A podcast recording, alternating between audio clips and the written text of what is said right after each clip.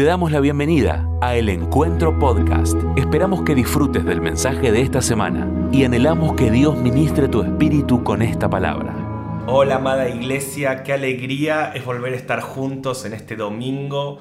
Qué privilegio para mí es poder compartirte la palabra hoy y saber que a pesar de que físicamente todavía no podemos estar reunidos y cómo extrañamos eso, pero podemos estar en el espíritu y después de todo este año, de esta unidad tan fuerte que Dios está trayendo en el Espíritu, sé que cuando volvamos a reencontrarnos va a ser glorioso y falta poco para esto.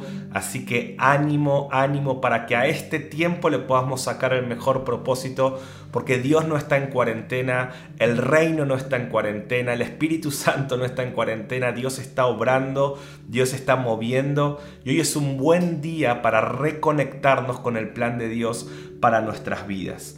Dios puso una palabra en mi corazón que le he puesto primero lo primero.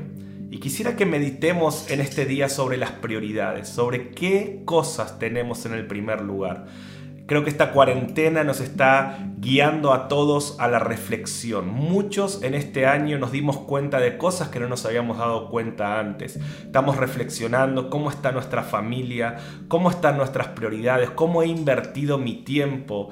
Y todos estamos replanteándonos nuestros caminos y lo cual es muy bueno porque dice el Señor que nosotros debemos pensar el camino y Él va a redireccionar nuestros pasos. Por eso es muy bueno que en este año de esta pausa mundial, de esta problemática que ha cambiado los planes absolutamente de todos, vos puedas meditar, cómo está tu camino. Y sé que es un año donde muchos están tomando decisiones, muchos están diciendo yo quiero empezar a partir de ahora a invertir más en mi familia, en mi matrimonio, en mis hijos, en el reino.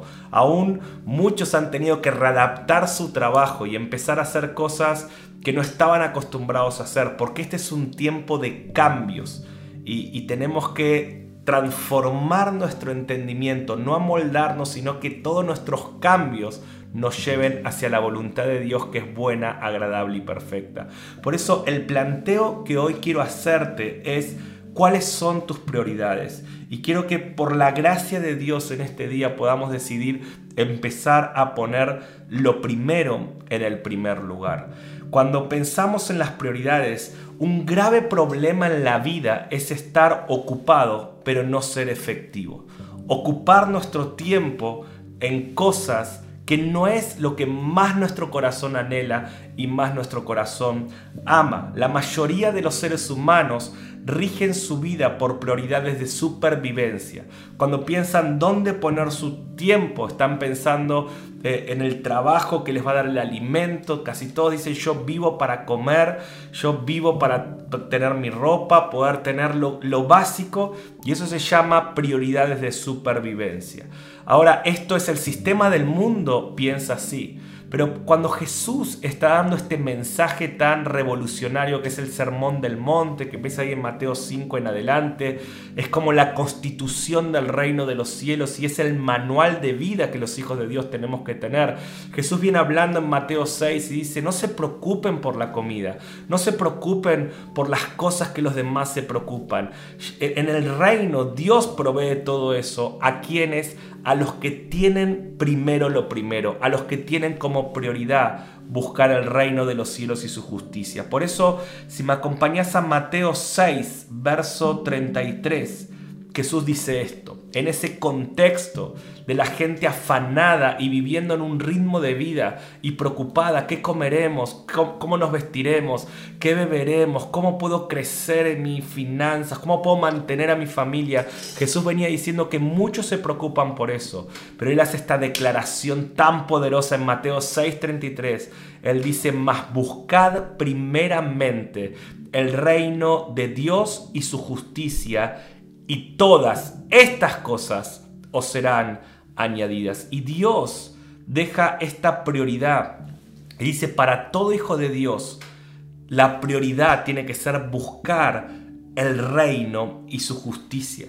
El mandato de Jesús fue que busquemos su reino. La palabra buscar implica comprender, entender, tener un deseo de profundizar, anhelar descubrir. Jesús dice, los hijos de Dios su pasión, su deseo, su hambre, su anhelo tiene que ser crecer en el reino, tiene que ser buscar el reino, que ahora vamos a ver qué es eso, y buscar su justicia. Y los que puedan hacer de lo primero su prioridad y vivir de esta manera, todas las cosas serán añadidas. Por eso quiero orar en el nombre de Jesús mientras estamos hablando, para que Dios produzca un cambio de prioridades en tu interior. Y si sos un hijo de Dios lavado por la sangre del Cordero, puedas decir, a partir de este día, mi prioridad va a ser buscar el reino de Dios y su justicia en todo.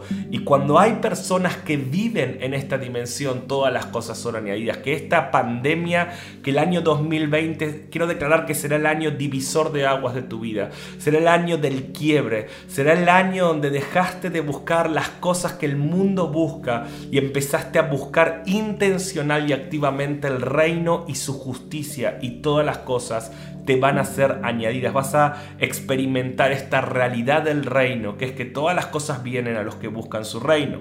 Ahora, ¿qué es el reino de Dios? El reino, escucha, es el gobierno de Dios sobre cada área de tu vida.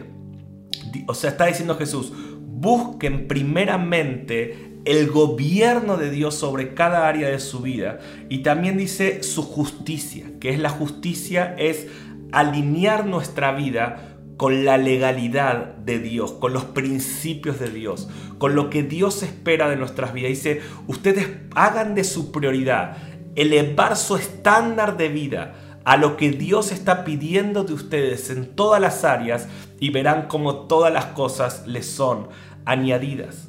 Eh, la palabra reino en el original es la palabra basileia, que significa dominio, poder real, autoridad, gobierno, rango, autoridad o soberanía de un rey. ¿Qué está diciendo Dios? Si eres un hijo de Dios, tienes que buscar su gobierno y caminar en su justicia, que es en cada área de tu vida, caminar según la cultura, los hábitos y el estándar del reino de los cielos.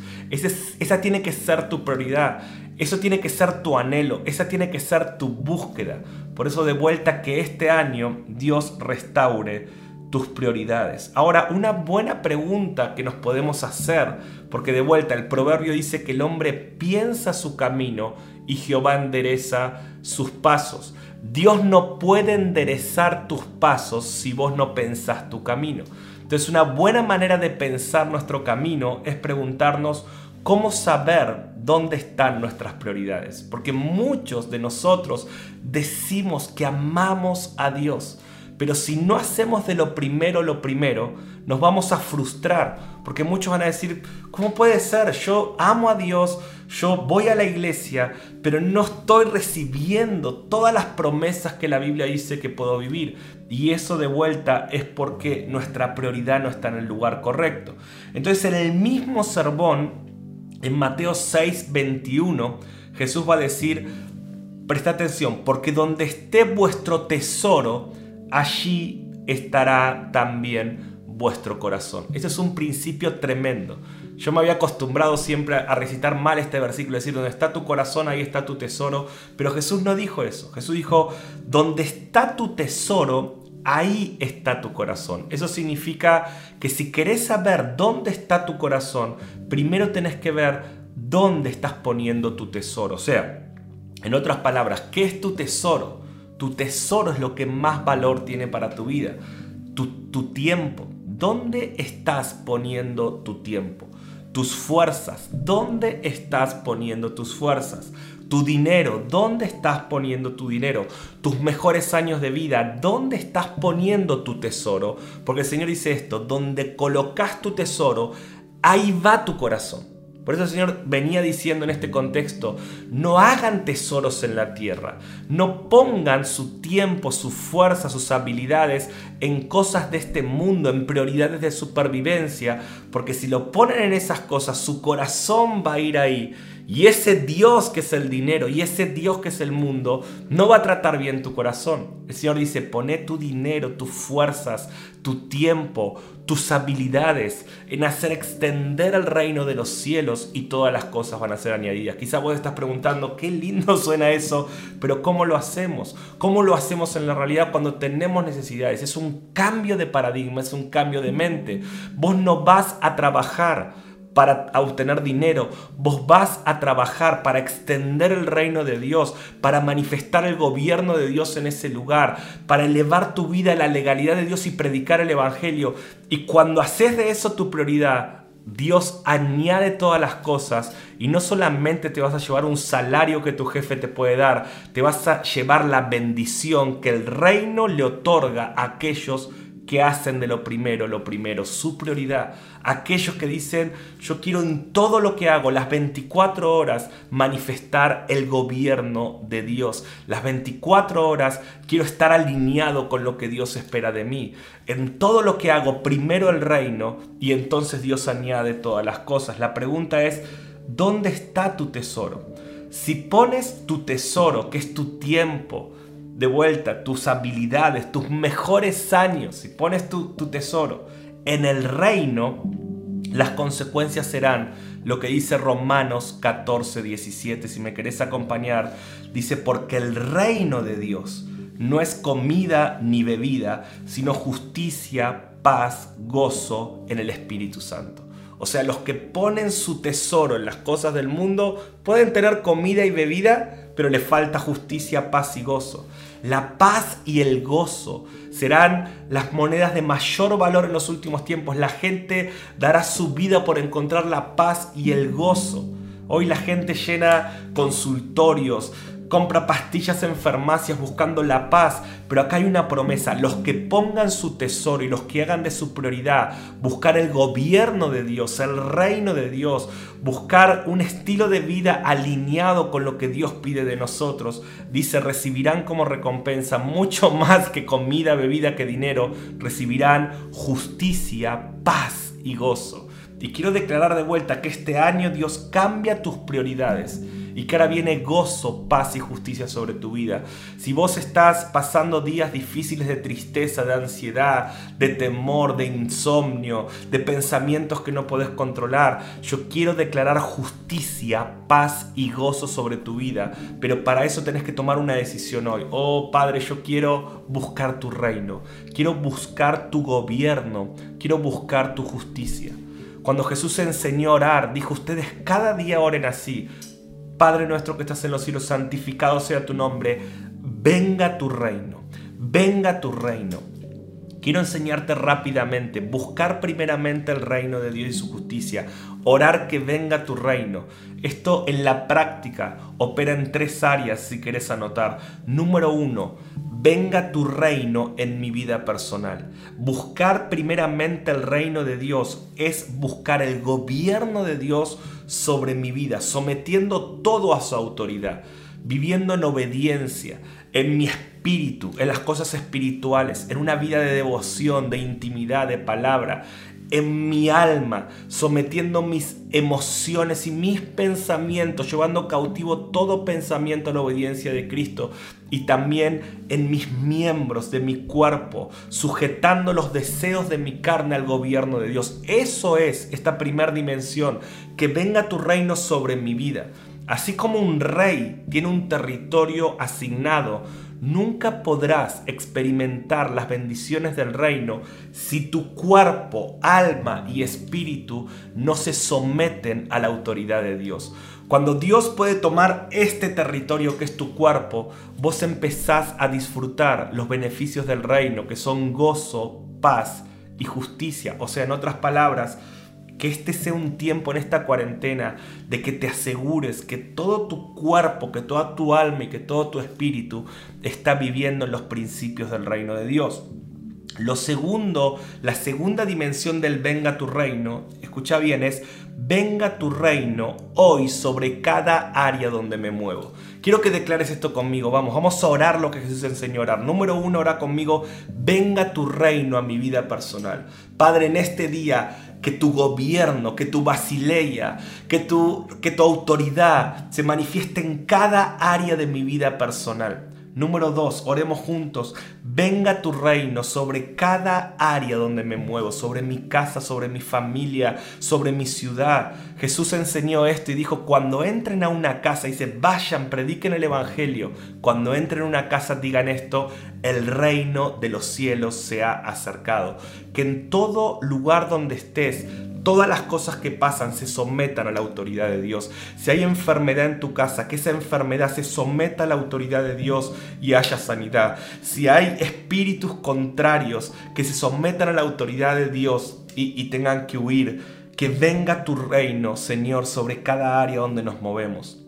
Eso es venga tu reino. O sea, buscar el reino de Dios y su justicia es buscar su gobierno sobre mi vida personal, su gobierno sobre todas las áreas donde me muevo y número tres es venga tu reino sobre toda la tierra y esto va a suceder en el regreso de Cristo. O sea, los que buscan y claman por el gobierno de Dios sobre toda la tierra, dice que todas las cosas serán añadidas. Vos enfocate en el reino de Dios que tiene tres dimensiones, sobre mi vida, sobre mi contexto en la actualidad y sobre todo el mundo cuando Cristo venga, porque quiero darte una buena nueva.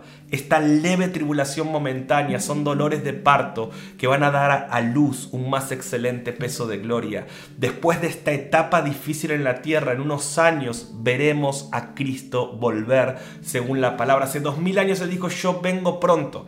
Y Apocalipsis 11 nos dice que habrá un momento, presta atención, que habrá un sonido en la séptima trompeta, dice que habrá un sonido mundial y un anuncio que todo oído escuchará.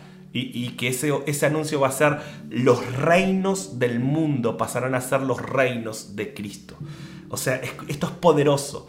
Todas las naciones adorarán al Señor. Viene un momento donde todos los gobiernos mundiales tendrán que reconocer el reino de Dios. ¿Y qué está diciendo Jesús? Los que buscan, los que anhelan, los que profundizan en el reino y su justicia van a recibir todas las cosas. Los que hacen la prioridad de su vida, el reino de Dios en estas tres áreas, personal, en todo lo que vivo manifestar el reino de Dios y anhelar el reino físico de Dios en su regreso. Dice que los que tienen hambre de esto van a ser saciados y van a experimentar la, añadidura de todas las cosas. ahora en el nombre de Jesús declaro sobre tu vida que Dios cambia las prioridades y que vas a anhelar el reino de Dios. Comenzá a poner tu tesoro en el reino de Dios tu tiempo, tus oraciones, tus fuerzas, tu dinero, tus habilidades, todos. Mira, si vos pones tus tesoros en el reino de, Dios, tu corazón sigue tus tesoros. Tu corazón sigue tus tesoros. Por eso vos pones tu vida en el reino de Dios. Verás cómo tu corazón se pone en el reino de Dios. Y cuando tu corazón está en ese lugar, Dios puede añadir las cosas que jamás este mundo te podrá dar. Y eso es lo que Dios tiene para tu vida. Gozo, paz, justicia. Últimos minutos, Mateo 5, 6. En el mismo discurso, Jesús dice, bienaventurados los que tienen hambre y sed de justicia, porque ellos serán saciados. Y quiero terminar estos minutos, este, este, esta charla diciéndote esto, que Dios ponga hambre en tu corazón, que Dios ponga hambre por la justicia del reino. ¿Qué es la justicia del reino? Es que todas las cosas sean alineadas a la voluntad de Dios. Cuando tu vida es alineada a la voluntad de Dios, eso es buscar la justicia. Cuando todas las naciones se alineen con la voluntad de Dios y toda la tierra sea llena de su gloria, eso es justicia. La verdadera justicia se va a manifestar en la medida que el reino se manifiesta, en la medida que el gobierno de Dios se manifiesta se manifiesta la justicia. Por eso hoy hay tanta injusticia social, pero no estamos pidiendo justicia a la gente corrupta o al hombre limitado. Cuando pedimos justicia estamos clamando por el rey justo, estamos clamando por el reino y los que buscan primeramente su reino todas las cosas serán añadidas. Y quiero darte una noticia, la verdadera justicia completa se va a dar cuando Cristo venga. Por eso el Espíritu dice ven y la novia dice ven. Si vos anhelás ver justicia en Argentina, en tu ciudad, en las naciones, clamá ven. Clamad, ven, que el reino se manifieste hoy, pero que el rey venga en plenitud y vos vas a ver una justicia como nunca viste y los que tienen hambre y sed de justicia serán saciados. Por eso quiero terminar con esto. Dios en este año está produciendo circunstancias difíciles para restaurar tus prioridades. Escucha bien y recibí esta palabra, es profética. Siento que es una palabra aguda, quirúrgica para tu corazón. Dios está utilizando circunstancias difíciles para restaurar tus prioridades. Y cuando Dios quiere restaurar tus prioridades es por tu bien, es porque quiere bendecirte, es porque quiere darte paz una paz que el dinero no te puede dar, que la fama no te puede dar, que alcanzar tus metas no te pueden dar. La prioridad de la vida no es alcanzar tus metas, no es desarrollar tu potencial. Jesús dice, la prioridad de un hijo de Dios es el reino, es el gobierno de Dios. Aunque para alcanzar ese reino tengas que morir a tus metas personales en una cruz, aunque para alcanzar ese reino tengas que menguar, aunque para alcanzar ese reino tengas que perder tu vida. Jesús dice, los que hacen de su prioridad el reino van a experimentar una dimensión de plenitud que jamás nadie te podrá dar en esta tierra. Yo espero que esta predicación esté despertando hambre por el reino y, y, su justicia en tu vida, en tu familia, que puedas criar hijos que tengan como prioridad el reino de Dios, como mis padres lo han hecho conmigo, porque entonces no solo les estarás dando un futuro seguro, sino que les estarás dando una eternidad llena de plenitud en Cristo, una vida sobreabundante en la tierra y una eternidad gloriosa en Cristo. Amén. Entonces, Dios está permitiendo circunstancias difíciles para cambiar tus prioridades. Y quiero leerte dos versículos más que han sido esta semana, estos dos textos. Dios los ha usado tanto en mi vida que de gracia recibí y de gracia quiero darte. Salmo 119, 75. Pronto esta será tu oración. Salmo 119, 75 dice, conozco, oh Jehová, que tus juicios son justos. Y presta atención, y conforme a tu fidelidad me afligiste.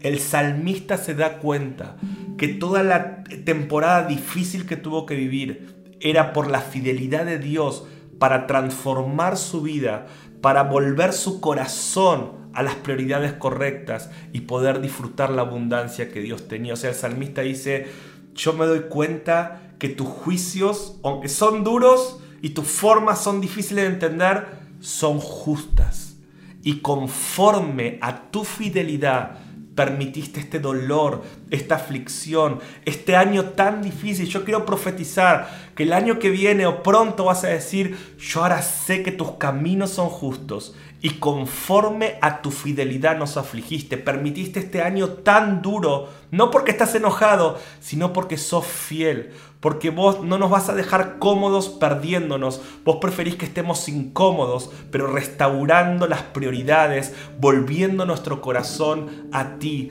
Como dice el proverbio, es mejor el pobre que camina en integridad que, que el impío que se llena de riquezas, es mejor la incomodidad pero en el reino de Dios que estar cómodos caminando hacia el infierno. Por eso en el nombre de Jesús, esta será tu oración. Conforme a tu fidelidad me afligiste. Y quiero declarar que todas las luchas, las tristezas, los días duros que has pasado, un día dirás, Señor, gracias por haberme afligido, porque todo eso hoy me hizo estar tan firme en tus caminos y tan pleno en tu voluntad. Si no hubiese pasado ese tiempo difícil, no estaría acá, no estaría buscando tu reino, no tendría estas prioridades. Pero gracias por ser fiel y gracias por ese año difícil que me hiciste pasar. Estoy convencido que la palabra de Dios es verdadera y que esta va a ser la oración de muchos. Por eso mi consejo es, pase lo que pase, venga lo que venga, no pierdas tu hambre. Bienaventurados los que tienen hambre y sed de justicia, que toda esta injusticia mundial que hoy se vive por el pecado del hombre, despierte hambre y sed de justicia, te haga clamar Jesús te necesito, Jesús te amo, Jesús ven pronto y Él te va a saciar. Y quiero terminar orando para que en medio de este tiempo difícil, vos puedas encontrarte con cosas gloriosas de Dios. Me encanta el Proverbio 27.7. Dice, el hombre saciado desprecia el panal de miel. Pero escucha bien, pero al hambriento todo lo amargo es dulce. Para el que tiene hambre, hasta las temporadas más amargas como este año terminan siendo un banquete dulce porque el que tiene hambre será saciado. Y para el que tiene hambre no hay temporada amarga que lo pueda detener. Y quiero profetizar esto, habrá tanta hambre en tu vida que aún este tiempo amargo de este año, con esta pandemia y todo lo que estamos viviendo, será un tiempo dulce para tu vida, será un tiempo de poner primero lo primero y encontrarte con Dios como nunca antes. Te termino contando un testimonio esta semana uno de los chicos del internado de misión. Él es violinista, es tremendo músico, de, los mejores violinistas que yo he, visto. Y tuvo un accidente hace unas semanas atrás en la casa del internado y se quebró su brazo, tuvo una fractura muy importante en su brazo, lo tuvieron que operar la semana pasada en medio de toda esta dinámica, un tiempo difícil, tuvieron que colocar tornillos en, su brazo y, y lo operaron y encima después de la operación resulta que tocaron un nervio e-, en su brazo y no puede mover su mano. Dicen los médicos que quizás en ocho meses se recupere su movimiento, pero ni siquiera está la certeza de que él pueda volver a mover esa mano. Y esta semana estábamos en una charla y él me dio esta palabra, me dijo, para mí la música era todo obviamente después de Dios y ahora estoy ante la realidad que de repente me toca este trago amargo que ni siquiera sé si podré volver a tocar el violín, pero dije, él dijo esto, dijo, yo he aprendido el Proverbio 27.7, que para el hambriento, hasta lo, para el hambriento todo lo amargo es dulce.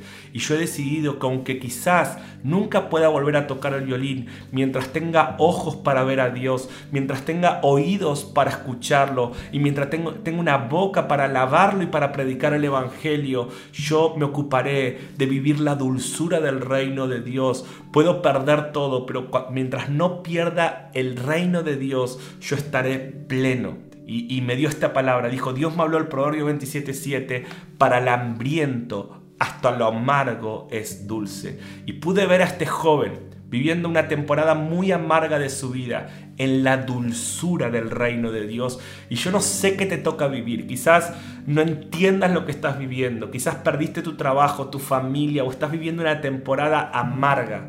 Pero si hay hambre por el reino y por su justicia, si buscas primeramente el reino de Dios y su justicia en medio de la temporada más amarga, recibirás las bendiciones más dulces de Dios, porque Él es un Padre que nunca falla y no ha habido una sola persona en la historia de la humanidad que ponga su confianza en Dios y permanezca y persevere en esa confianza que sea desamparado. No vas a ser el primer caso. La gloria de Dios va a llenar tu vida, tu casa, tu familia, si haces de lo primero tu prioridad. En el nombre de Jesús, déjame orar por tu vida, Padre.